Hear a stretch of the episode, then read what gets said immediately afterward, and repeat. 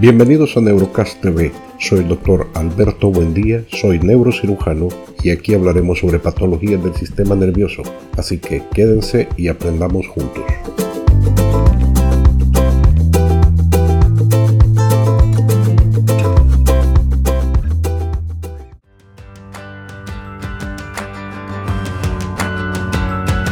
Hoy hablaremos de la neurofibromatosis o enfermedad de von Recklinghausen. La neurofibromatosis tipo 1 fue descrita por primera vez por von Telesius en el año 1793. Tiempo después, en 1882, Friedrich Daniel von Recklinghausen, un patólogo alemán, describió el caso de varios miembros de una familia con neurofibromatosis tipo 1, dejando establecido el carácter hereditario de la patología. En primera instancia, debemos saber que las neurofibromatosis pertenecen al grupo de las facomatosis. La facomatosis constituyen un cuadro de enfermedades neurocutáneas de etiología multifactorial de base genética que se asocian a la presencia de tumores y amartomas.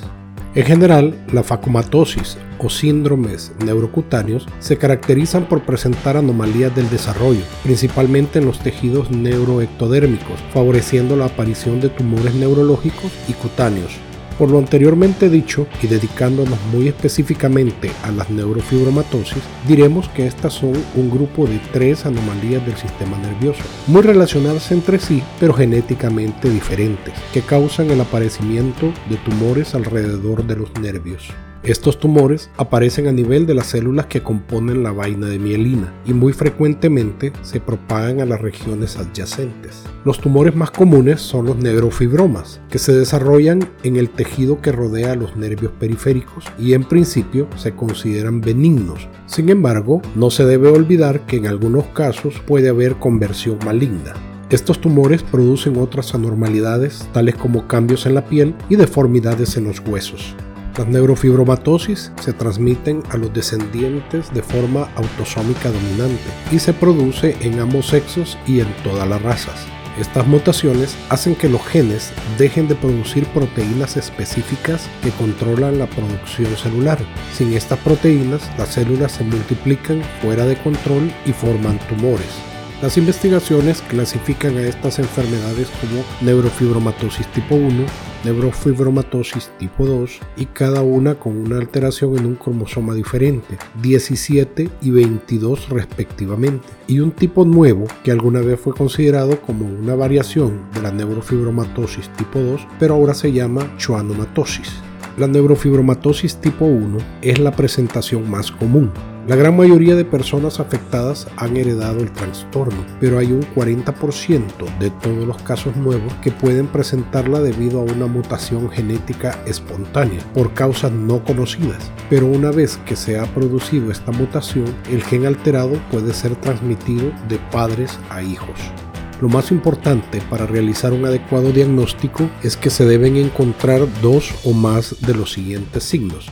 6 o más manchas café con leche, dos o más neurofibromas o un neurofibroma plexiforme, un tumor en el nervio óptico que se llama glioma óptico, manchas en el área de las axilas o la ingle, dos o más nódulos de Leach o amartomas del iris, presencia de desarrollo anormal de la columna o escoliosis o deformaciones a nivel de la tibia. Al menos un familiar del primer grado de consanguinidad, padre, hermano o hijo, con neurofibromatosis tipo 1 otros signos y síntomas de la neurofibromatosis tipo 1 incluyen a algunos infantes con un perímetro craneal más grande de lo normal o una estatura pequeña. La hidrocefalia también puede presentarse como una posible complicación de esta neurofibromatosis. La epilepsia y las cefaleas pueden presentarse muy frecuentemente. También pueden asociarse la hipertensión arterial, vasculopatías y con mucha frecuencia dificultades en el aprendizaje, como en el trastorno por déficit de atención con hiperactividad. Son comunes en los niños con neurofibromatosis tipo 1. Todos los síntomas y signos mencionados anteriormente, como las manchas café con leche, neurofibromas, nódulos de Leach y manchas en la axila y en la ingle, las podemos observar desde el momento mismo del nacimiento o tiempo después del mismo, y casi siempre estarán todas presentes cuando el infante llega a los 10 años de edad. Sin embargo, debido a que hay otros signos y síntomas de esta patología que dependen de la edad, hacer el diagnóstico de carácter definitivo puede esperar muchos años. La neurofibromatosis tipo 1 es una enfermedad progresiva, lo que significa que la mayoría de los síntomas empeorará con el tiempo, aunque existen personas que pueden tener síntomas que nunca empeoran. La mayoría de las personas con neurofibromatosis tipo 1 tiene una muy buena esperanza de vida normal. Tratamiento de la neurofibromatosis tipo 1. Existen varias opciones quirúrgicas para extirpar los neurofibromas. También hay técnicas químicas y quirúrgicas que pueden reducir el tamaño de tumores oculares o gliomas ópticos cuando está amenazada la visión. Además, algunas escoliosis pueden corregirse quirúrgicamente. Cuando tenemos casos de neurofibromas que se han malignizado, además de la cirugía, se recomienda la quimioterapia y radioterapia. Los tratamientos para otras afecciones asociadas con la neurofibromatosis tipo 1 están dirigidos a controlar o aliviar cualquier síntoma. Neurofibromatosis tipo 2. La neurofibromatosis tipo 2 se caracteriza por la presencia de tumores de crecimiento muy lento a nivel del octavo par craneal. El octavo par craneal o nervio vestíbulo coclear tiene dos ramas, la rama acústica que permite escuchar y la rama vestibular que permite mantener el equilibrio. Los schwannomas vestibulares son tumores relacionados con la neurofibromatosis tipo 2, llamados así debido a su ubicación y a los tipos de células que los componen, que son células de Schwann que forman la vaina de mielina alrededor de los nervios. Quienes padecen de neurofibromatosis tipo 2 corren el riesgo de desarrollar otros tipos de tumores del sistema nervioso, como los chonomas espinales y los meningiomas. A continuación mostramos lo que debemos tener en cuenta para hacer un adecuado diagnóstico de la neurofibromatosis tipo 2 la presencia de choanomas vestibulares bilaterales o la existencia de un familiar del primer grado de consanguinidad con neurofibromatosis tipo 2, padre, hermano o hijo, más un choanoma vestibular unilateral diagnosticado antes de los 30 años, o también dos o más de las siguientes situaciones. Presencia de un meningioma, presencia de un schwannoma, presencia de un glioma, presencia de catarata juvenil. Los signos y síntomas de neurofibromatosis tipo 2 pueden estar presentes desde la infancia, pero pueden no ser evidentes y los podríamos obviar, principalmente si no se tienen antecedentes familiares de la enfermedad.